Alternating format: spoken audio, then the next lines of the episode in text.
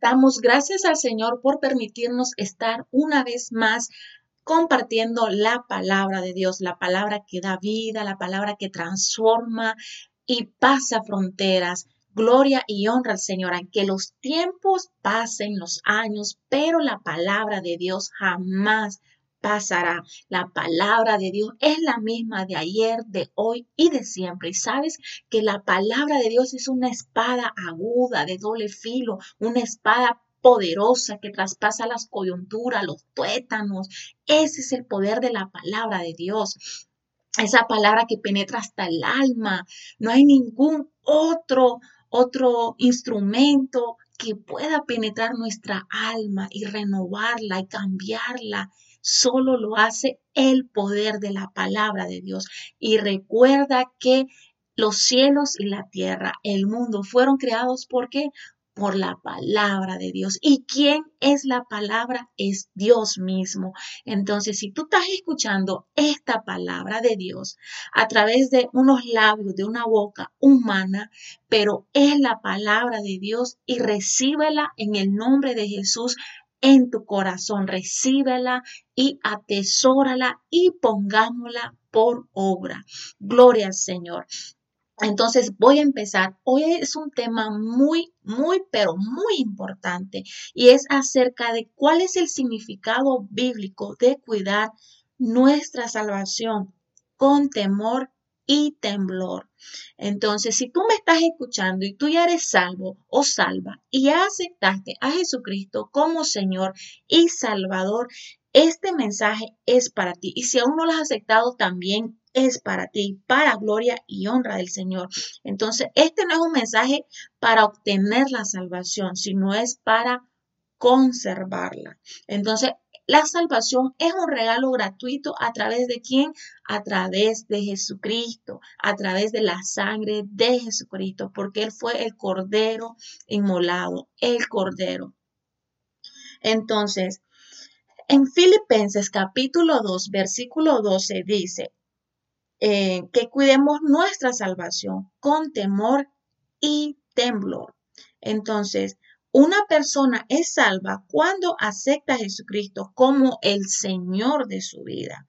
Lo cual significa, ¿qué significa esto? Que Jesucristo sea el Señor de tu vida. ¿Qué significa que Jesucristo, Yeshua, sea el Señor de tu vida? Significa que a partir de nuestra conversión nos vamos a esforzar. ¿En qué? ¿En qué yo me voy a esforzar? Nos vamos a esforzar en obedecer la palabra de Dios. ¿Con qué? Con temor. Y que se someta a qué? A su poderío, al poderío del Señor, con temblor. Pero tú dirás, con temor, entonces tenemos que tenerle miedo a Dios. No. Es más adelante te lo voy a explicar, el temor de Dios. Entonces, nosotros nos vamos a esforzar a esforzar. No es que vamos a hacerlo así bien rápido, ay, se me, ya acepté a Cristo ahora voy a empezar. Es un esfuerzo día con día, esforzarnos a obedecer la palabra de Dios y que nos sometamos al poderío. El poderío de Dios es su autoridad. Entonces, cuando venimos a Cristo, le entregamos nuestra vida a Él y Él pasa a ser nuestro Señor, nuestro rey, nuestro gobernador que gobierna nuestras vidas. Así como nosotros, o bueno, como tú tienes un jefe, perdón, como tú tienes un jefe ahí en tu trabajo, entonces, o tu supervisor o quien sea, tú, tienes todo un, tienes un jefe, ¿no? Si trabajas para alguien más. Entonces, tú puedes, tienes un horario para entrar a tu trabajo, un horario para salir, tienes reglas y tienes que cumplir en el trabajo, en tu área laboral. Entonces, te sometes bajo las leyes, bajo las órdenes, bajo las instrucciones de ese jefe, ¿verdad? Entonces, y haces todo lo que ese jefe te dice. ¿Por qué? Porque si no lo haces, pues te, te sacan del trabajo y no te pagan. Entonces, en el área espiritual, nuestro Señor, nuestro jefe, ¿quién es?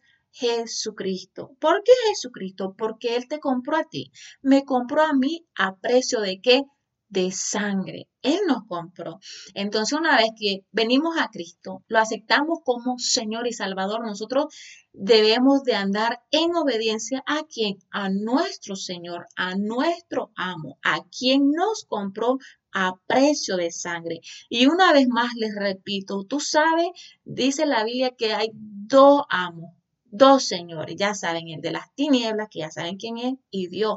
Entonces, Dios, solo hay dos caminos a seguir, dos caminos, o el camino del mal, ya sabes quién es el amo del mal, o el camino del bien, que es nuestro Señor. Jesucristo, ¿ves? Que nos lleva a la vida eterna. Entonces, ¿qué significa que yo debo de cuidar mi salvación con temor? Un temor no es de que le vamos a tener miedo a Dios, que Dios se enoja, que Dios se puede llenar de ira y fum, y va a hacer descender fuego del cielo sobre mi vida, sobre mi casa, si hice algo malo. No es, es el temor, no. El temor a Dios es un temor sagrado. El temor de Dios, ese temor, esa reverencia, ese respeto a quien, a Dios, y más si uno ya conoce su palabra, de decir, si yo hago esto, doy este paso, no le va a agradar a Dios. Si yo visito este lugar, no le va a agradar a Dios. Ahí te acompaña el temor de Dios en nuestra vida. ¿Y qué nos ayuda el temor de Dios en nuestra vida? A apartar nuestros pies de dónde? Del camino del mal. Entonces, el temor de Dios es odiar el mal. Lo dice en Proverbios capítulo 8, versículo 13. Los que obedecen a Dios aborrecen el mal. Y no es que vamos a andar ahí todos llenos de enojo, de ira, de odio. No es eso, sino de que tu cuerpo, tu espíritu automáticamente lo rechaza, lo rechaza en practicarlo. Perdón, y uno siente también compasión por las demás personas que practican esas obras del mal, que alejan a Dios. Entonces, en Proverbios capítulo 8, versículo 13 dice, yo aborrezco a la gente que es orgullosa y presumida, que nunca dice la verdad. Oiga bien esto, ni vive como es debido. Entonces, tú te preguntarás ahí, ¿cómo yo debo de vivir? Ante los ojos de Dios, no ante el mundo, no ante tus amistades, no ante tus familiares, no ante tu esposo, no ante tu esposa, no ante tus amigas, no, es ante Dios. ¿Cómo yo debo de vivir? Vayámonos a la Biblia, abramos la Biblia, escudriñemos Proverbios. Proverbio está lleno de muchos consejos sabios. Entonces, en Juan capítulo 17, versículo 17 dice, santifícalos. ¿En qué nos va a santificar el Señor? En la verdad de su palabra. Porque la palabra del Señor es verdad. Y recuerda, Jesucristo, ¿por qué murió? Por decir la verdad. Por decir que Él era el Hijo de Dios. Por eso murió Jesucristo. Entonces, la palabra del Señor es verdad. La palabra del Señor nos cambia, nos transforma, nos liberta de las ataduras del enemigo, porque las personas que están sin Jesús en su vida están atadas por el enemigo. Y es que lo dice la Biblia. Él es el dueño amo y Señor de las personas que están en el mundo sin Jesucristo, que están en el mundo practicando el pecado. Incluso personas también que se congregan, están en las iglesias también, se están engañando a sí mismas, porque se engañan solo con poner tu pie en la iglesia y sales de allí y sigues practicando el pecado. Entonces, estás mal, en el nombre de Jesús estás mal. Y no estoy criticando, señalando, sino de que no nos engañemos. La palabra de Dios es clara, ¿verdad? Es clara y que la misma palabra de Dios nos santifique día con día. ¿Y cómo nos santifica la palabra de Dios? Poniéndola por obra. No es que yo voy a, ahorita por ejemplo, estás escuchando este mensaje o yo te estoy compartiendo este mensaje y solo lo, lo di por compartírselo a ustedes. No, yo también tengo un llamado a practicar la palabra de Dios. Si no, dice la Biblia, somos hipócritas. Somos hipócritas y, gente infiel. Porque los que siguen al mundo, practican las obras del mundo, son personas que le son infieles. ¿A quién? A Dios. ¿Por qué? Porque no se puede servir a dos señores. No le puede servir al reino de las tinieblas y luego engañarte en, en, en seguir a Dios, ¿verdad? Entonces, o estamos los pies en el camino de Dios, con los dos pies juntos, caminando en el camino del Señor que nos lleva a la santidad, nos lleva a la vida eterna, o estás en el otro camino que ya sabes que te lleva pues a la muerte eterna espiritual, porque no podemos estar un pie en el camino del bien y otro pie en el camino del mal. No, o tus dos pies están en un camino o tus dos pies están en el otro camino. Pero en el nombre de Jesús, que nuestros pies estén caminando por el camino que nos lleva a la vida eterna. Gloria a Jesús, gloria a su nombre. Gracias a ese precioso sacrificio que hizo el Señor Jesús de dar su vida por nosotros. Y si tú quieres saber que el Señor Jesús es real, acéptalo como Señor y Salvador. Y si ya tienes la salvación, ahí lo aceptaste y te alejaste, vuelve a Él y empieza a acercarte a Él, empieza a hacer tiempo para Él, estudia la Biblia, ora, habla con Él y verás que Él es real. No te estoy diciendo que lo vas a ver, pero si pones tu corazón, lo puedes sentir, puedes hablar con Él todo el tiempo, todo el momento y se convertirá en tu mejor amigo, en nuestro Padre amoroso, nos llena de su amor, de su gracia, de su favor, de su misericordia. Es tan hermoso, es tan hermoso tenerlo a Él, que dice la Biblia que que no hay nadie más que nos sacie como Él nos sacia, ni siquiera tu esposo, tu esposa, ni siquiera esa cartera carísima, esos zapatos carísimos, ni siquiera esa mansión lujosa, ni siquiera tus millones de dólares, ni siquiera tus do oro que tengas, quilates, cuántos quilates de oro, nada de eso sacia y llena como lo es la presencia del Señor, la presencia de su Santo Espíritu. En Proverbios capítulo 1, versículo 7 dice, todo, oiga bien esto, todo, el que quiera ser sabio debe empezar por obedecer a quién? A Dios. Dice, el temor de Dios es el principio de la sabiduría.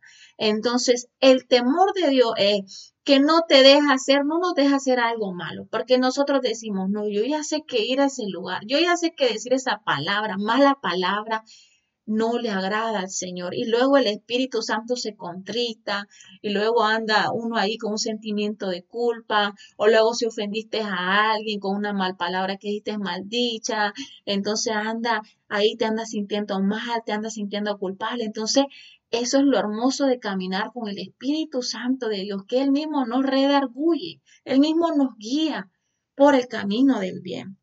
Entonces, todos queremos ser, si tú quieres ser sabio, ¿sabías que la sabiduría tiene más valor que el oro y la plata? ¿Qué le pidió Salomón a Dios? ¿Qué le pidió? No le pidió un reino lujoso, aunque lo tuvo. No le pidió oro, no le pidió riquezas. Le pidió sabiduría sabiduría. Y vayamos a Proverbios que lo escribió el rey Salomón. Está lleno de qué? De sabiduría. Entonces, tú quieres ser una mujer sabia para edificar tu hogar. O quieres seguir siendo una mujer necia. O un hombre con un corazón endurecido que se ha apartado del Señor. O quieres ser un hombre temeroso del Señor, conforme al corazón de Dios, así como lo fue el rey David entonces, está en tus manos, está en mis manos decidir qué queremos ser, porque es, claro, un, un hombre sabio o un hombre necio, una mujer necia o una mujer sabia. Y recuerda que dice en Proverbio, la mujer sabia edifica su hogar. Entonces, ¿y pero cómo vamos a obtener la sabiduría? Empezando a obedecer a quién? La palabra de Dios. No lo que tu cuerpo te diga, lo que tu cuerpo quiera, no lo que tu mente te diga, tus pensamientos, no, porque hasta la mente tenemos que, que ponernos el yemo de la salvación para que nuestros pensamientos sean los pensamientos del Señor. Y también tenemos que caminar en el Espíritu. ¿Para qué? Para que la carne se someta. No es porque diga, oye, es que no quiero hacer esto, no me quiero levantar, no lo quiero hacer. No, el Espíritu te dice, tienes que hacerlo porque es lo mejor, es lo correcto, es lo que le agrada al Señor. ¿Sí ves? Entonces, y conforme nosotros vamos tomando la decisión en el Espíritu y obedeciendo la palabra de Dios, vamos como que tu espíritu, imagínatelo así, va creciendo, va creciendo, va creciendo y va creciendo. Imagínatelo como aceptamos a Cristo, es como un bebé en el espíritu y a medida vamos haciendo decisiones conforme a la voluntad de Dios, conforme a su palabra en nuestra vida, vamos creciendo así como un bebé, luego vas creciendo como un bebé de un año, dos, tres años, cinco, seis, siete, ocho, nueve, diez, once, doce, y vas creciendo. Imagínate así, ese espíritu va creciendo y va creciendo. Amén, gloria al Señor. Entonces, pero, oiga bien esto, pero la gente ignorante no quiere ser corregida ni llegar a ser sabia. En esta versión que te la estoy leyendo, así de claro lo dice. Y puede que tú sientas, tal vez te sientas ofendida o sientas que fuerte palabra, pero sabes, agarra tu Biblia, ve el Antiguo Testamento y lee cómo predicaban los apóstoles, los los siervos del Señor en el Antiguo Testamento. Vete al, Antiguo, al Nuevo Testamento las palabras que salían de la boca de Jesús. De Jesús. Entonces tú dirás, ay, pero ¿por qué tan duro y por, por qué tan así? Además que estamos en una generación de cristal que no se les puede decir nada porque luego se ofenden. Pero es que ahí es donde nos damos cuenta que realmente necesitamos al Señor.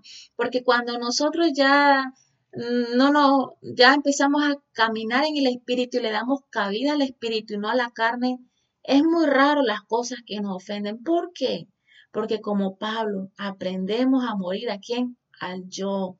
Entonces, pero bueno, ese es otro mensaje aparte. Entonces, la gente ignorante dice no quiere ser corregida. Entonces, queremos ser unas personas ignorantes, pues está bien que la palabra de Dios no nos hable. Está bien que la palabra de Dios, porque hay textos bíblicos también que solo hablan de amor y de bendición del Señor, pero también hay que agarrar todo parejo, la palabra de Dios a como es y como dice, ¿no? que tiene sus palabras fuertes también y no debemos de molestarnos por esto. Yo no sé tú, pero yo le doy gracias al Señor que nos exhorta con su palabra, que nos corrige, ¿Por qué? Porque a mí me gusta que me corrija el Señor. Me gusta que también si la persona tiene algo, una sugerencia buena, que me va a edificar también, que me lo diga. ¿Por qué? Porque así, así enmendar mis errores me ayuda a agradar a Dios, a Dios. Si el mismo espíritu me redarguye o la palabra de Dios me exhorta, oye, estás haciendo esto mal, le doy gracias al Señor y me gusta. ¿Por qué? Porque todos tenemos errores y todos necesitamos a Dios. Y de esa manera nuestra vida le agrada a quién? Al Señor. Entonces ya voy terminando. Cuidar mi salvación con temor. ¿Qué significa que cuidemos nuestra salvación con temor? Porque no es que aceptamos a Jesucristo, hice la oración de fe y puedo seguir haciendo lo que yo quiera. No, no es así. Alerta roja, no es así. No es de que, ay, yo ya soy salva y puedo hacer lo que yo quiera, me voy al mundo, me echo unos tragos, me pego una bailada y puedo andar haciendo lo que yo quiera. No. ¿Por qué? Porque te repito, o eres de Dios o eres del mundo. Y recuerda, una vez más, ¿qué dice la Biblia? Creo que es en Santiago 4:4, que o somos amigos de Dios o enemigos de Dios. ¿Ves? Entonces, ¿cómo cuido la salvación con temor? Con la santidad de Dios. En Apocalipsis capítulo 15, versículo 4 dice, Dios mío, todos te honran y te alaban, pues solo tú eres santo. Nuestro Dios es que santo. Grabémonos allí en nuestra mente, en nuestro espíritu. Nuestro Dios es santo. Nuestro Padre repite allí, es santo. Entonces, si Él es santo, ¿cómo deben de ser sus hijos? Santos. Amén. Si ves, nos damos cuenta. Entonces, si nosotros seguimos al Señor, que Él es santo, debemos de ser santos. En el Salmo 130, En el Salmo 130, capítulo 4, dice el perdón de Dios. También cuidamos nuestra salvación con temor, sabiendo que Dios es santo. Y si Dios es santo, no debemos de practicar el pecado. Segundo, sabemos que el Señor nos ha perdonado. Dice en el Salmo 130, capítulo 4, dice, pero tú no perdonas, nos perdonas.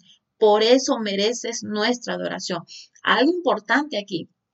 El Señor nos perdona, sí nos perdona, pero no debemos de abusar de la gracia del Señor. Todo tiene un límite, ¿verdad? Y entonces el Señor sabe si nosotros estamos pecando con entendimiento. El Señor sabe si pecamos con entendimiento y hay un peligro pecando con entendimiento. Y sabe, también dice la Biblia que es pecado hacer algo que sabes que debes de hacerlo y no lo haces. ¿Sí ves? Entonces no nos escapamos de ninguna manera del Señor.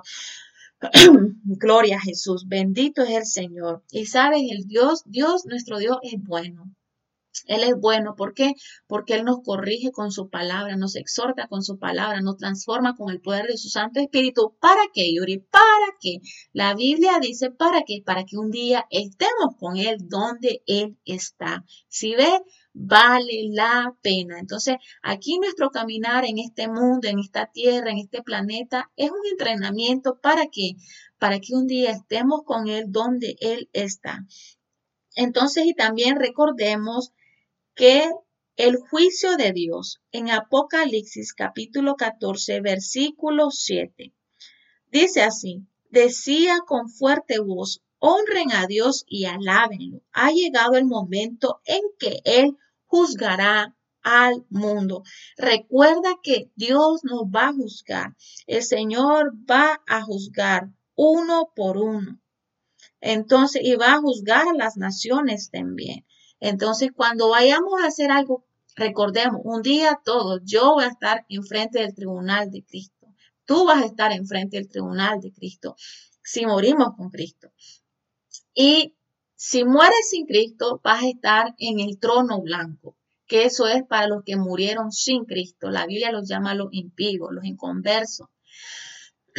Entonces, sea que estés con Cristo, le has entregado tu vida a Cristo o no, todos, absolutamente todo ser humano un día vamos a tener un juicio. Entonces pensemos en eso. Cuando quieras hacer algo malo, el enemigo te está hablando a tu mente o tus amistades te quieran mal influenciar, piensa, un día voy a estar frente al Señor cara a cara y no le puedo mentir a Él. Gloria a Jesús. Y sabes que el Señor nos perdona siempre y cuando nosotros estemos respirando. Una vez que nosotros respiremos ya no hay perdón, ya no hay salvación. La salvación es mientras estemos vivos, mientras respiremos. Ya una vez que ya uno parte de este mundo ya, y de este cuerpo, ya no hay nada, absolutamente nada que nos pueda salvar. Entonces, por eso es muy importante que caminemos en obediencia al Señor, le entreguemos nuestra vida, nuestro cuerpo, nuestra alma, nuestro espíritu, todo nuestro ser al Señor en vida en vida. En la Biblia no he encontrado ningún texto bíblico que me diga que después de la muerte yo tengo todavía una oportunidad más para arrepentirme. Y si tú que me estás escuchando lo has encontrado en la Biblia, te lo agradecería si me lo compartes, ¿verdad?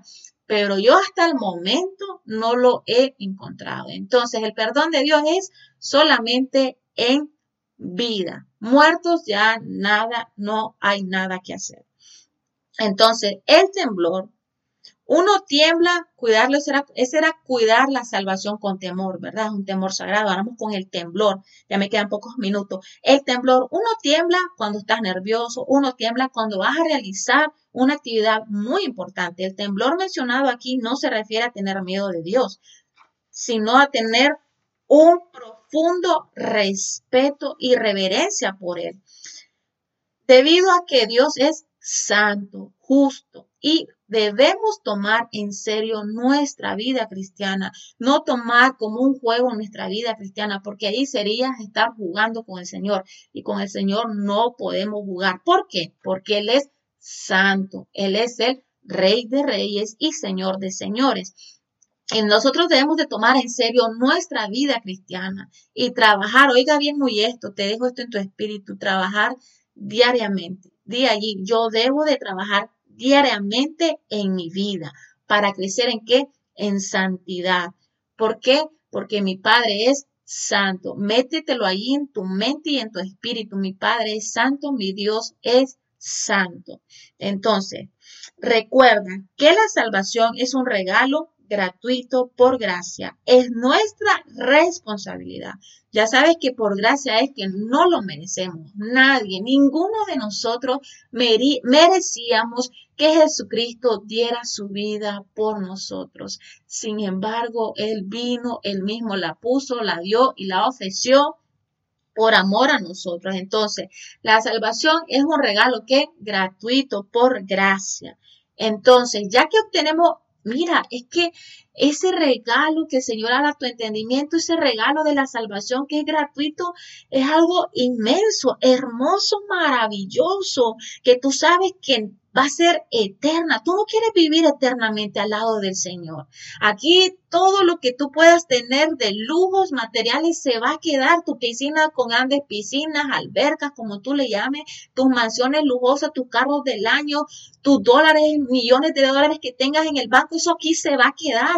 Entonces, ¿Estás entendiendo realmente lo que es la salvación? Que tu alma no va a morir, que va a estar al lado del Rey de Reyes y Señor de Señores, que vas a estar siempre, vamos a estar ahí eternamente viviendo con Él.